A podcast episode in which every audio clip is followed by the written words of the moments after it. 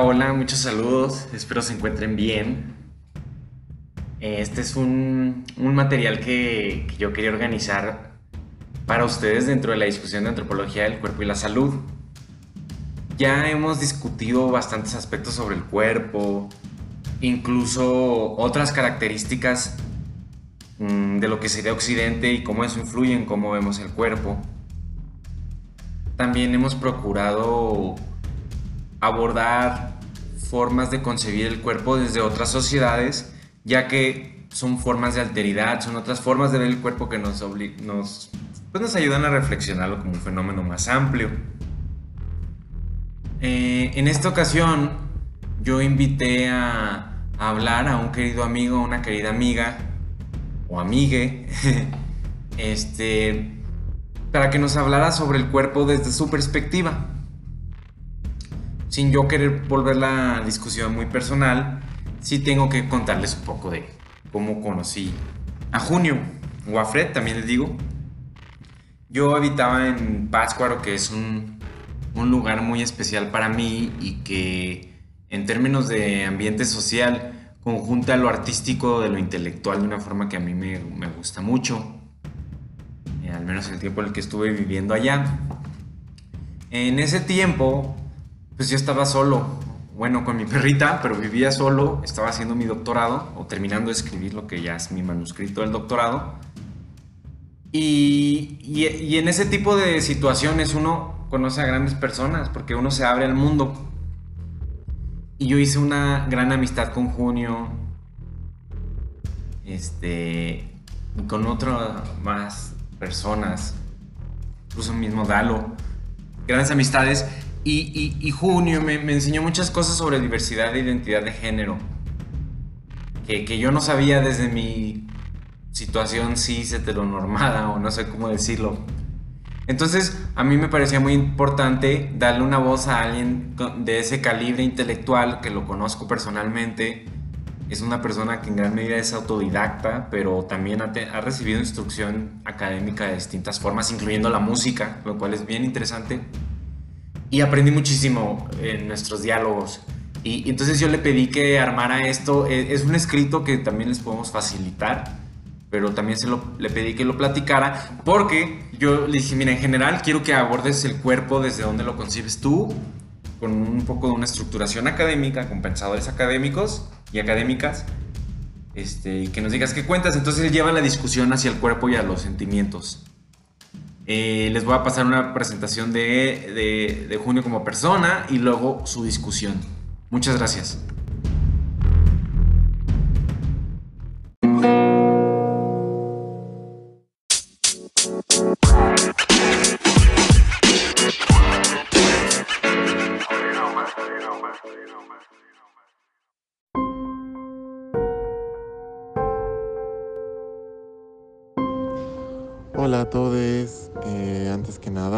Quisiera agradecer a Joan Matamoros por haberme invitado a este curso sobre la antropología del cuerpo y la salud.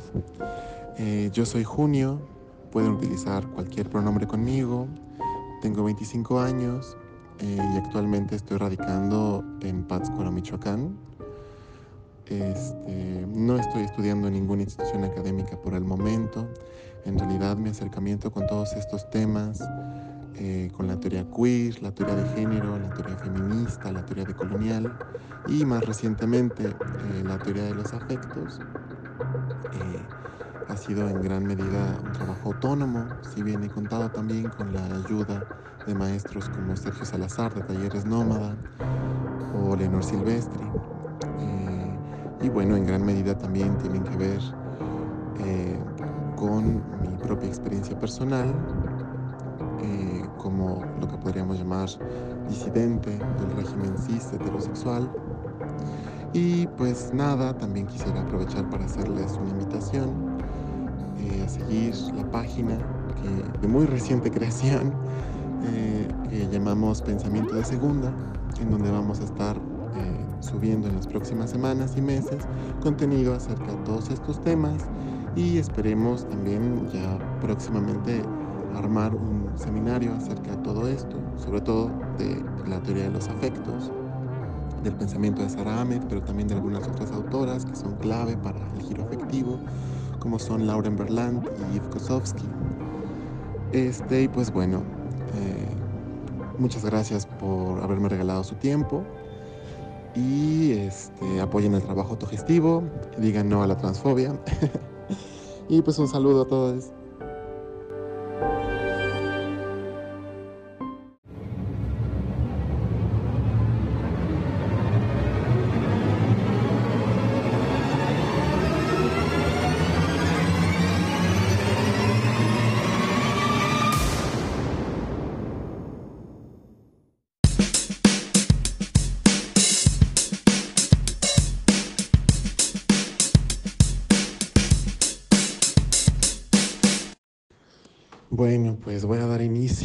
A la lectura de esta charla que escribí, que se llama Las emociones y sus cuerpos, eh, con una frase del manifiesto Cyborg de Donna Haraway, un texto de 1984, que a su vez es el epígrafe con el que comienza Cuerpos que Importan de Judith Butler del 93.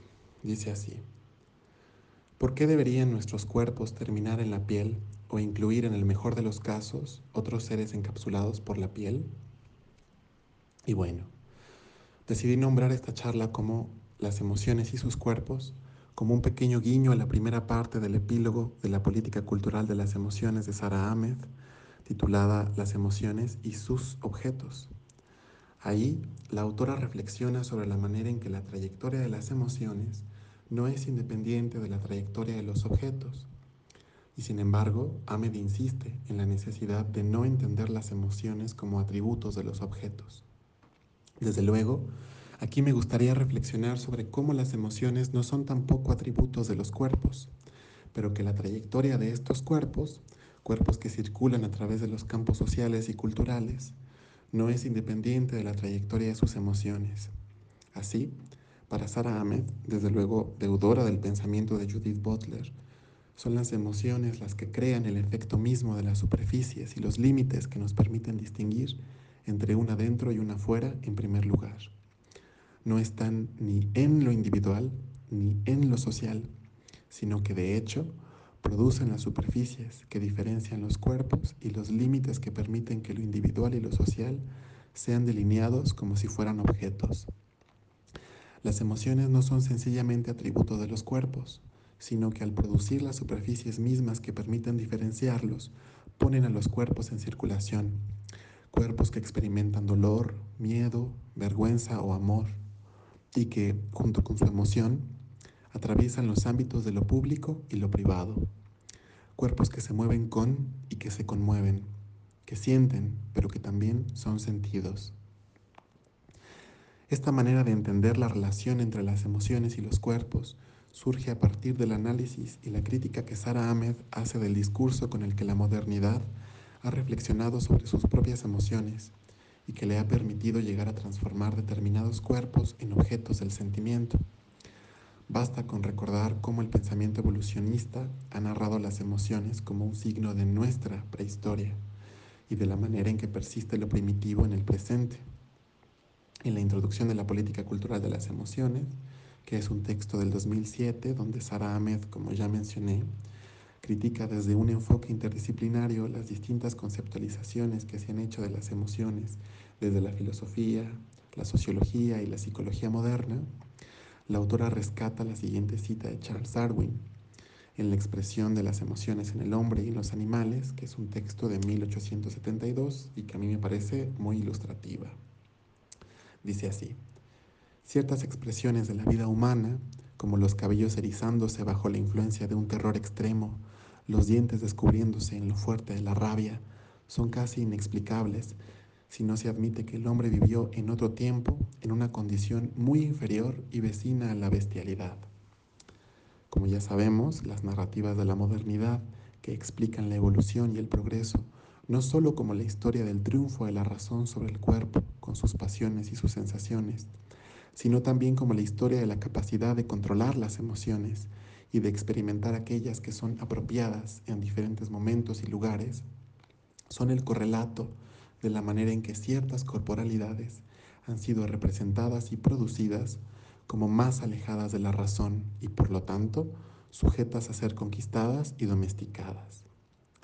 Para Silvia Federici, el así llamado proceso de transición al capitalismo, que es concomitante con el advenimiento de la modernidad, necesitó la transformación del cuerpo en una máquina de trabajo, impulsando la esclavización de los pueblos originarios de América y África, así como el sometimiento de las mujeres para la reproducción de la fuerza de trabajo. A lo largo de este largo proceso, ciertas formas de vida y con ellas ciertas formas del sentimiento fueron institucionalizadas y fijadas por un creciente cúmulo de saberes y especialistas que delimitaban con cada vez mayor detalle el mundo emocional propio de las vidas normales, por un lado, y por el otro, el amplio registro de las emociones patológicas, criminales o primitivas. Como ejemplo de lo primero, en Caliban y la Bruja, un texto del 2004, Silvia Federici menciona que mientras que en la época de la Casa de Brujas, esto es, entre el siglo XV y el siglo XVII, las mujeres habían sido retratadas como seres salvajes, mentalmente débiles, de apetitos inestables, rebeldes, insubordinadas e incapaces de controlarse a sí mismas, a finales del siglo XVIII el canon se había revertido. Las mujeres eran ahora retratadas como seres pasivos, asexuados, más obedientes y moralmente mejores que los hombres, capaces de ejercer una influencia positiva sobre ellos. Su irracionalidad, en tanto que seres más cercanos a la naturaleza, al cuerpo y a las emociones, podía ser ahora valorada como algo positivo. Conforme los valores de la modernidad poco a poco se instituyen y se generalizan en las poblaciones occidentales, así como en las poblaciones occidentalizadas a partir de los procesos de colonización, surge la necesidad no sólo de producir saberes y técnicas sobre los cuerpos, con el fin de insertarlos en la lógica de la producción y acumulación de capital, sino de especificar detalladamente sus mundos emocionales, especialmente los de aquellos cuerpos que debían ser subordinados para así lograr fijarlos en un determinado espacio social. Como nos recuerda la socióloga de las emociones Eva Ilú, el capitalismo produjo una tajante división entre las esferas pública y privada. La mujer regía la esfera privada, que comprendía y representaba emociones tales como la compasión, la ternura y la generosidad. Por otro lado, el ámbito del dinero y las emociones relacionadas con la competencia y la ambición quedaban relegadas a la esfera pública, reservada a los hombres. Las emociones son así desplazadas al espacio de la intimidad, se vuelven un asunto personal, oculto para la mirada pública y solamente compartido con un círculo de relaciones cercanas. Sobre la emergencia del espacio íntimo, un nuevo conjunto de experticias va a buscar ejercer su influencia. A lo largo del siglo XIX, pero sobre todo a partir del importante desarrollo de la disciplina psicológica y su intensa difusión en las culturas populares en el siglo XX, el desplazamiento de la vida emocional al ámbito de la vida privada y al lenguaje de la interioridad se volvió una práctica generalizada y cotidiana. Respecto del modelo psicológico de las emociones, Sara Ahmed menciona lo siguiente.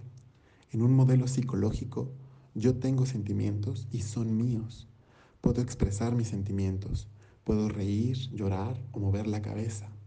Una vez que lo que está adentro ha salido, cuando he expresado mis sentimientos de esta manera, entonces también se vuelven tuyos y tú puedes responder a ellos. Si simpatizas, tal vez tengamos un sentimiento solidario. Si no entiendes, puede que nos sintamos alienados. Aquí la lógica es que yo tengo sentimientos que entonces se mueven hacia afuera, hacia los objetos o hacia los otros, e incluso pueden retornar a mí. Este modelo emocional, al asumir un modelo liberal del yo, que aparece como un ser completo, con límites delimitados de antemano, un modelo del cuerpo que aparece para recordar la epígrafe que da inicio a esta charla, como un cuerpo que termina con la piel y que incluye, en el mejor de los casos, otros seres encapsulados por la piel, es un modelo emocional que posibilita la comprensión de las emociones como propiedades de los objetos y de los cuerpos. Es un modelo que piensa que la distinción entre el adentro y el afuera y entre lo individual y lo social, entre el yo y el nosotros, es una distinción objetiva y al hacerlo permite concebir determinados objetos y cuerpos como si estos ya trajeran determinadas emociones. Tomemos por ejemplo la figura del extraño peligroso, sobre la que Ahmed reflexiona en su libro Strange Encounters del año 2000. Más que alguien a quien no reconocemos, algunos cuerpos son reconocidos como extraños, como cuerpos fuera de lugar. Reconocer a alguien como extraño es un juicio emocional. Un extraño es aquel que parece sospechoso, aquel que acecha. Algunos cuerpos pueden llegar a ser juzgados en el mismo instante en que son percibidos como sospechosos o como peligrosos, como objetos a temer. Un juicio que puede tener consecuencias letales. Nada es tan peligroso para un cuerpo como el consenso social de que ese cuerpo es un peligro. Recordemos que Sara Ahmed pone el acento en la necesidad de pensar no qué son las emociones, sino más bien qué hacen las emociones. Podríamos decir que lo que hacen las emociones es transformar ciertos cuerpos en cuerpos extraños para algunos y en cuerpos familiares para otros. Lo que hacen es volver inteligibles ciertos cuerpos como felices para algunos, mientras que para otros aparecen como cuerpos recibidos ahora con odio, ahora con miedo o con vergüenza. Las emociones producen las superficies de los cuerpos y con ello la distinción entre los cuerpos individuales y los cuerpos sociales la distinción entre el yo y el nosotros, o entre el nosotres y el ellos. En las últimas décadas hemos sido testigas de cómo el modelo de la interioridad emocional ha ido ganando terreno de la mano de lo que en un texto posterior, La promesa de la felicidad del año 2010, Sara Ahmed ha denominado como un giro hacia la felicidad que abarca no solo el rotundo éxito de las culturas terapéuticas y los discursos de autoayuda en el imaginario popular, sino también la introducción de la felicidad y el bienestar como objetivos específicos y medibles en las agendas políticas de los gobiernos a lo largo y ancho del globo, así como el surgimiento de nuevas ciencias de la felicidad, entre las que destacan la psicología positiva y la economía de la felicidad, que han gozado de una creciente popularidad y aceptación. Así, al definirse un modelo de interioridad psíquica y emocional con una precisión de corte científico, nuevos objetos aparecen como objetos felices o infelices. Y desde luego, también los cuerpos se definen como cuerpos aptos para la felicidad, cuerpos que fluyen en un mundo que no es experimentado como una resistencia, a la vez que se delinea un horizonte de cuerpos infelices, donde podemos encontrar figuras como la feminista aguafiestas, que despierta nuestro enojo al expresar su desacuerdo e inconformidad, o el vasto mundo de los queers infelices, que con sus cuerpos y sus comportamientos diversos, alejados de las lógicas cis y heterosexuales, nos contagian de vergüenza e incomodidad, o los inmigrantes melancólicos, que al ser incapaces de adoptar las formas y costumbres del lugar a donde llegan, movilizan nuestros odios y rencores. Podemos ver cómo un modelo emocional que posibilita transformar ciertos cuerpos en objetos de la emoción fragmenta y dispersa a la vez que actualiza aquello que Judith Butler ha denominado el registro de lo abyecto, aquellos cuerpos que no son sujetos, pero que forman el exterior constitutivo del campo de los sujetos. Lo abyecto designa aquellas zonas invivibles inhabitadas de la vida social, que sin embargo están densamente pobladas por quienes no gozan de la jerarquía de los sujetos, pero cuya condición de vivir bajo el signo de lo invivible es necesaria para circunscribir la esfera de los sujetos. En palabras de Ahmed, afirmar que un sujeto o colectivo es emotivo implica una clara dependencia de las relaciones de poder que dotan a los otros de significado y de valor. Llegadas a este punto, quisiera comentar muy brevemente el papel que ocupa Sara Ahmed al interior de esto que se ha llamado el giro afectivo. A manera de disclaimer, quiero señalar que, como en el resto de las disciplinas académicas, en el giro afectivo hay de todo menos consenso acerca de qué demonios es el giro afectivo, ni cuándo comienza, ni de qué se trata. Pero bueno, para puntualizar un poco, siguiendo el prólogo que Cecilia Macón escribió para El optimismo cruel de Lauren Berland en el 2020, el giro afectivo surge como una suerte de desprendimiento de los debates que se produjeron en el marco de las teorías queer y feministas en los años 90. En muchos casos, como parte de una reacción al llamado giro lingüístico, Estas discusiones colaboraron en el desarrollo de una matriz teórica específica sobre la cuestión de los afectos, que desde un principio se tejió ensamblada con estudios de caso.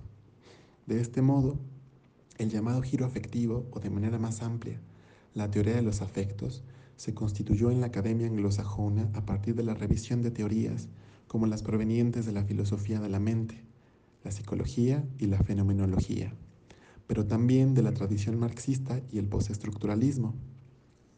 La característica central de este giro, como hemos intentado mencionar y ejemplificar con el pensamiento de Sara Ahmed, es la comprensión de los afectos como la capacidad de afectar y ser afectados, como instancias performativas y colectivas que resultan responsables de cuestionar una serie de binarismos clave, como razón versus emoción, interior versus exterior, mente versus cuerpo o acción versus pasión. Y a riesgo de hacer un indebido ejercicio de reducción, podríamos distinguir entre dos vertientes dentro del giro afectivo, que se diferencian por la manera en que se conceptualizan y se distinguen o no los afectos de las emociones. En una primera versión, los afectos son caracterizados como intensidades sensoriales, que remiten a una dimensión no fija, no estructurada, no coherente y no lingüística, una dimensión asociada a la experiencia corporal.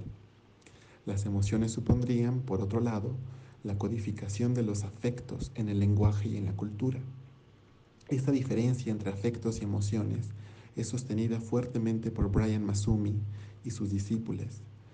Sin embargo, una segunda tradición rechaza esta distinción utilizando de manera más laxa el vocabulario e introduciendo otras nociones como sentimiento o sensación, apostando al análisis crítico del modo en que las narrativas construidas alrededor de las emociones impactan sobre la experiencia colectiva y viceversa. Es en esta segunda corriente donde encontramos a Sarah Ahmed, quien al respecto ha escrito lo siguiente.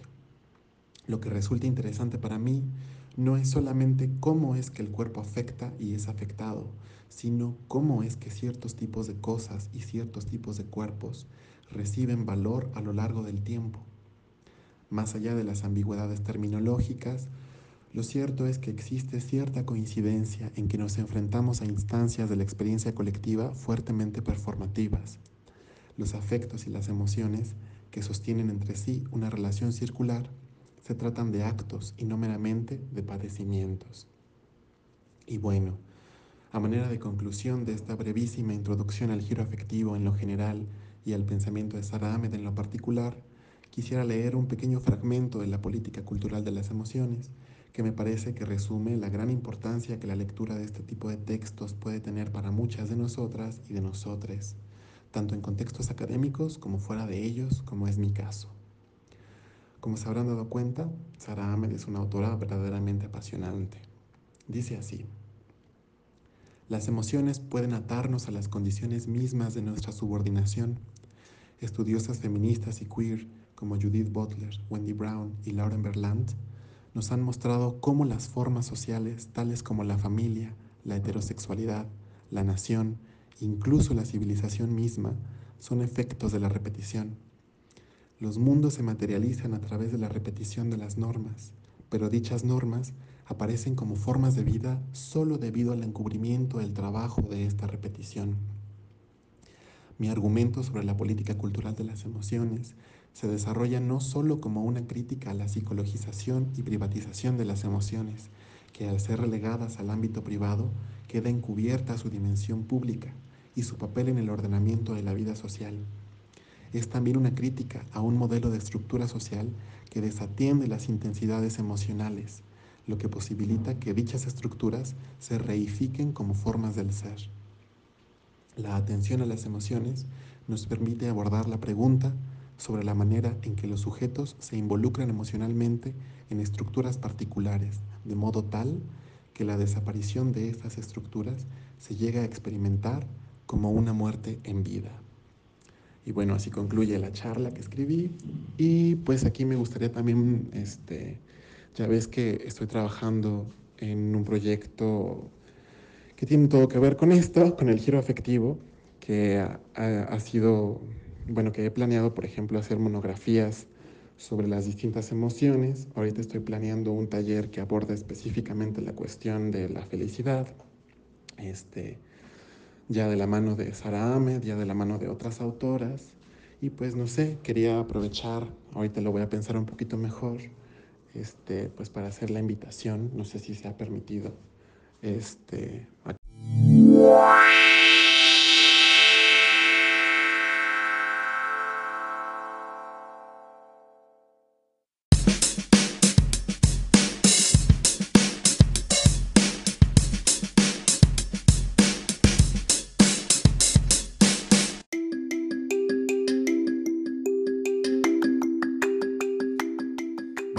muchas gracias a Junio y a ustedes por escuchar. Eh, como bien, como pueden escuchar o ver, pues fue un súper recorrido por distintos textos. Algunos que ya hemos revisado, algunos que vamos a revisar. Son temas que hemos revisado y que también vamos a revisar. Espero despierten su interés, espero que sean provechosos